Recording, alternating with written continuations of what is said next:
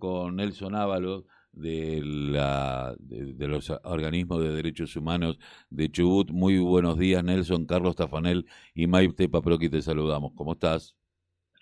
Buen día, Carlos. Bueno, buenos días a la audiencia. No escuché el nombre de, otro. Maite, mi nombre, Maite, ¿qué tal? Maite, buen día también. Buen día. Eh, bueno, una situación que se repite y se repite en Chubut y encima este personaje siniestro va como candidato a senador nacional. Eh, sí, se, va sumando, se van sumando situaciones, hechos que, como estaba relatando recién, bueno, eh, hacen al personaje este del que estamos hablando y que lamentablemente tenemos en la provincia ya hace unos tres años como parte del gobierno de Mariano Arcioni, que fue secretario eh, coordinador de gabinete y después fue, eh, fue tuvo que renunciar por un hecho de violencia en contra de trabajadores también, pero eh, al poco tiempo nos anoticiamos de que era el secretario de seguridad. Y bueno, tiene una política de seguridad que, que está preocupando.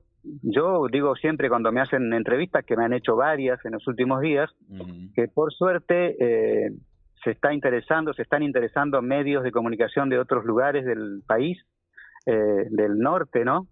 Acá, nosotros los que vivimos acá le decimos norte a casi todo, ¿no? Sí, claro, está, todo al norte.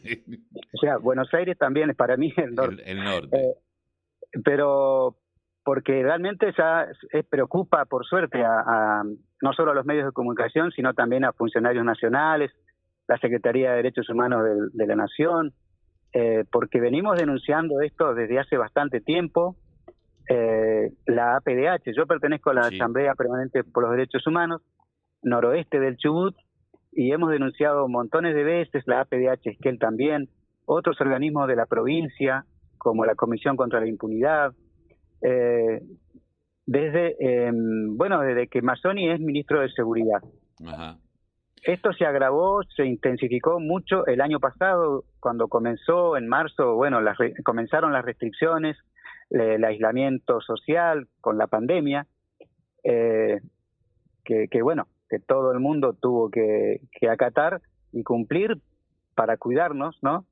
Bueno, el ministro ahí pareció, parece que se sintió autorizado a, ejercer o a, o a poner en práctica su idea de la seguridad y lo que es un ministro de seguridad y comenzó a emitir resoluciones ministeriales que sobrepasaban las em, restricciones de, los decretos del presidente.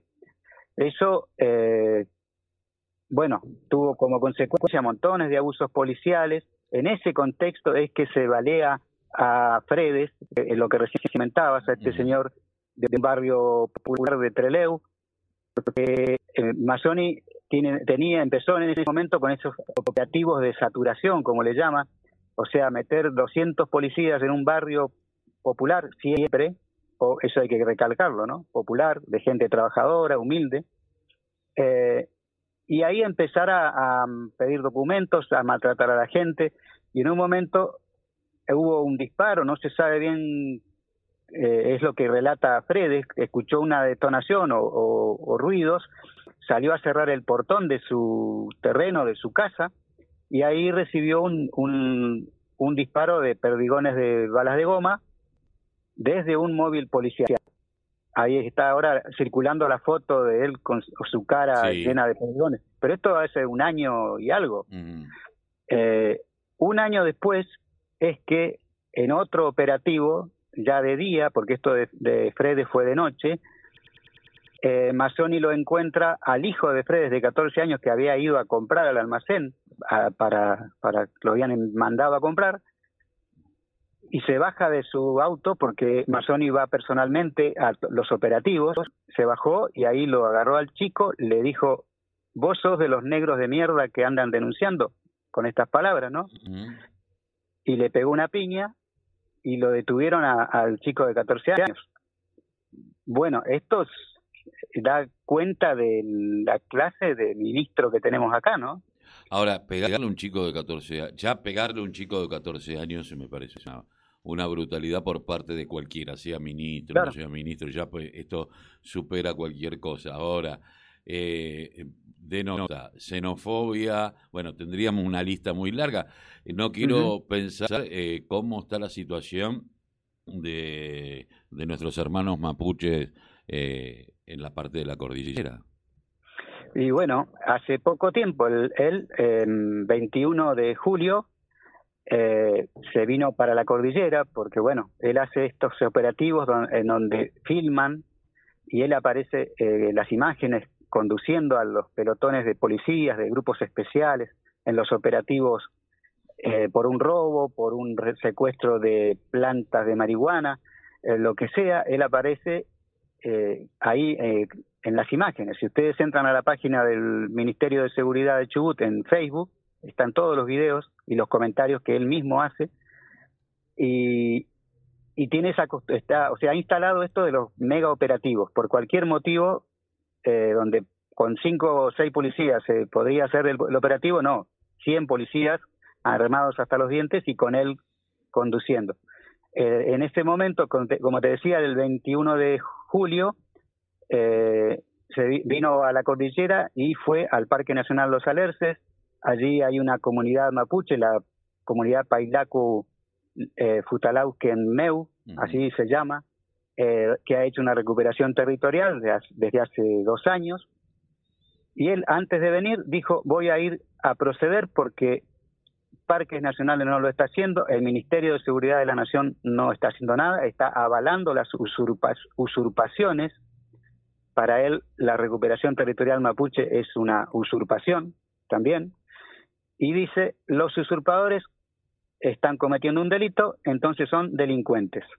Esa es la lógica que... Bueno, la, misma, la misma lógica que tuvo el jefe de policía cuando se cantaba ese cántico eh, de la fuerza, eh, ten cuidado piquetero, que decía un piquetero es un delincuente, si a ponerlo al mismo nivel de un violador, de un ladrón, de eh, y me parece que no, a ver, eh, hay reclamos y reclamos, uno puede entender que eh, puede haber en una marcha algún infiltrado que quiera generar algún tipo de conflicto, pero una cosa es un delito que contravencional y otra cosa es ser un delincuente.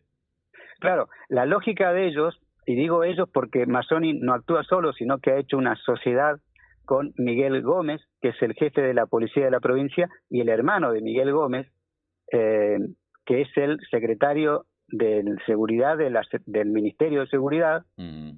y eh, que se llama Paulino Gómez, y hay otro Gómez, eh, o sea, ha hecho una sociedad con esos tres comisarios, digamos, hay otro Gómez que no me acuerdo el nombre ahora, pero que también es hermano de los dos anteriores, que ocupan cargos de jerarquía, o sea, el jefe de la policía.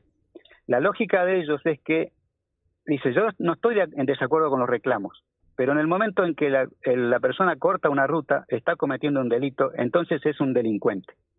Pero la lógica va más allá. Para ellos, la persona que está cometiendo ese delito, eh, ¿no? Eh, que bueno, ponele que mientras cortar la ruta es algo que no se debe hacer, hay, hay toda una explicación también jurídica, incluso hay fallos judiciales que hablan del derecho a circular y el derecho a reclamar o protestar, como dos derechos que a, veces se, contraponen, sí. Que se contraponen en ese momento, pero que no es blanco o negro. La Constitución, dice los jueces, eh, no se puede, y las leyes no se pueden interpretar de forma eh, lineal, esto está bien, esto está mal, sino que se debe ver el contexto, las circunstancias, la forma en que se lleva adelante la protesta, ¿no? Hay un montón de variables, ¿no? Es para ellos, para Masón y, los, el clan Gómez, como le llamamos acá los organismos de derechos humanos, en, ese momento sos un delincuente. Pero la lógica de ellos es que en el momento en que vos sos un delincuente, para ellos, perdés todos los derechos como ser humano. como ser humano, exactamente, incluso el derecho a la, a la vida. con esa lógica es que están actuando y vino a la, y a todo esto, el gobernador, que es rehén de ellos, forma parte, porque a ver, eh, vos podés ser ministro, pero el que te pone, el, que fue electo fue el gobernador y el, gobernador es el que pone los ministros. Él tiene la decisión política de poner un ministro. Ahora, frente a estos casos, ¿qué es lo que dice? Mira para otro lado, porque encima ahora lo premia con una senaduría. No, Arciatis los, ha justificado, siempre sale a decir que, que están actuando bien. Eh, creo que, bueno, no solo habría que nombrar la sociedad entre Mazzoni y los el clan Gómez, sino Mariano Arcioni. Lo que sucede en Chubut es, eh, para contextualizar, tenemos este gobierno que ha ido ajustando hace tres años largos ya, realizando un ajuste brutal en, en la economía, en los trabajadores del Estado, sueldos atrasados, sueldos escalonados, una modalidad que mantuvo durante un año y medio más o menos, eh, y, y, el vaciamiento de los servicios públicos y de toda la, bueno, la educación pública, la salud pública eh, y de los servicios públicos. Como consecuencia de ese vaciamiento de los servicios públicos, por ejemplo, de el mantenimiento de la red eléctrica, es que tuvimos el 9 de marzo el incendio voraz y, trágico que nos, bueno, que quemó la comarca andina.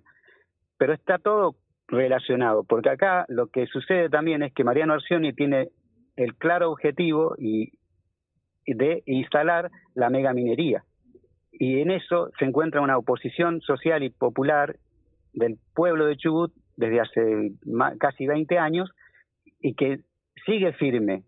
Entonces hay que relacionar el ajuste brutal a los trabajadores y trabajadoras para que terminen o terminemos aceptando la megaminería como la solución a la crisis, la falsa solución, y en ese contexto necesita de la mano dura de la represión y para eso lo tiene Amazon. Ahora, ¿cómo está la, situación de este chico de, de 14 años? Bueno, la situación fue, después de un año, como te contaba, lo encuentra en la calle porque andaba en otro operativo, le pegó, y ahí, bueno, hay una denuncia muy grave que ayer vi en un canal de televisión, que por suerte también salió el abogado que estás llevando adelante esa, esa denuncia, eh, porque es gravísimo. Ahora, no es solo el, chico de 14 años, lo que decía hace un ratito, fue al Parque Nacional diciendo que los mapuches no eran mapuches, sino que eran delincuentes, usurpadores, y como no podía actuar dentro del Parque Nacional, porque ese es un ámbito federal, dejó apostados en la entrada y salida del parque policías para controlar quién entra, quién sale, para hostigar a esa comunidad. Y al otro día, el 21 de mayo, se vino a la comarca andina, a los barrios incendiados el 9 de marzo, con un operativo de estos de saturación, un mega operativo en medio de lo que es eso. Ustedes no se imaginan, quizás vieron fotos o videos. Esos barrios a cinco meses siguen todo mm, quemado, los árboles tirados quemados, árboles de pie quemados y montones de casitas a medio construir que la gente empezó a reconstruir, eh, de, bueno, porque se les quemó todo. Cuando uno dice todo, eso es hasta el documento de identidad. Bueno, ahí fueron a meterse, porque como no hay cercos, no hay valla, nada, porque está todo quemado, la gente está reconstruyendo su casa. Imagínense la, la escena de montones de, efectivos con toda esa vestimenta de, especial, no, no policías comunes, sino policías de, Grupo GEO, Grupo Antinarcóticos, División Canes, División Montada, gente, policía de a caballo, en la mañana del 21 de mayo metiéndose a los barrios con toda la, helada y las familias con niños, eh, ahí gente que está trabajando, tratando de reconstruir su vida, humillada por este eh, operativo, mega operativo, que según dijo era para hacer un relevamiento de quién vivía ahí cuando la gente dice, y nos consta, porque somos testigos, estamos todo el tiempo en comunicación y viendo a la gente, incluso colaborando con la reconstrucción de sus casas, que tienen montones de relevamientos desde que se quemó todo, le ha hecho la municipalidad, desarrollo social, eh, el Ministerio de Desarrollo de la Nación, bueno, montones de, de censos y relevamientos de las necesidades que tienen, porque lo paradójico, lo, lo que no tiene lógica tampoco es que mientras la municipalidad, el gobierno nacional, el desarrollo social, el INTA, el, bueno, todas las instituciones del Estado, estas que, que hacen al, al, a la ayuda, digamos, social, está, están ayudando a la gente a, a reconstruir la vivienda, bueno, la ayuda estatal llega tarde, todo lo que sea, pero están siendo ayudados. Más Sony desde el Ministerio de Seguridad se dedica a criminalizarlos y a hostigarlos. Y hubo una muerte en el medio.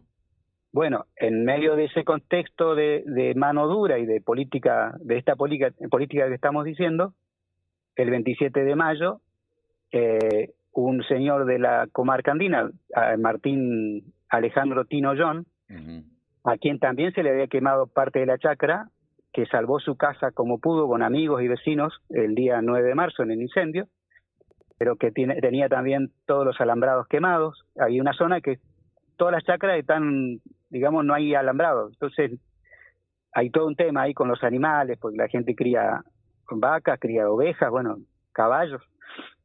El 27 de mayo, Tino John se encontraba en un estado de, de lo que llamamos comúnmente un brote, eh, porque tenía un padecimiento mental, estaba diagnosticado como bipolar. El día anterior, el 26, había estado o sea, ya había ido la policía del hoyo porque estaba en una situación así violenta, que no era la primera vez, digamos, pero que hablando con la familia, con sus hijos, tres hijos tiene Tino y la compañera de él, Claudia, que estaba presente también en el operativo, eh, se había avisado a la policía de que estaba siendo tratado por, por un psiquiatra y que había gente salud mental eh, que fueran al otro día, fueran con, con personal de salud mental. eh, se, se, hizo un protocolo, de una orden de allanamiento que emitió de, de el juez Rolón.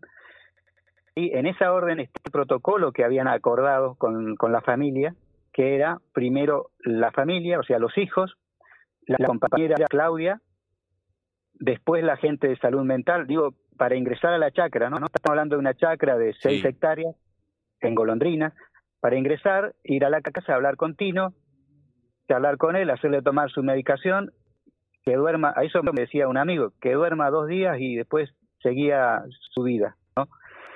No, nada de eso se respetó. Fue primero el grupo GEOP y entró a la vivienda, esto lo relata su compañera, la compañera de Tino, Claudia, que ya estaba ahí tratando él se siente el ruido y sale con, eh, que, con una escopeta y lo termina en último. No, él salió, sino que se entró, entró a la casa y se eh, metió, subió al piso de arriba y se metió a una habitación pequeña, ahí con un arma. Ahí le tiraron desde afuera dos bombas, dos, eh, una bomba de truendo y una bomba de luz. eh, Mientras esto, Claudia eh, trataba de contenerlos y de decirle por qué hacían eso, que la dejen, que salgan y que ella iba a hablar con él. Bueno, todo lo posible. A ella la mañataron, la amenazaron de que se quede quieta porque si no te va a ir peor, le dijeron. Y en un momento hubo disparos y eh, Tino fue, fue ultimado por un, por un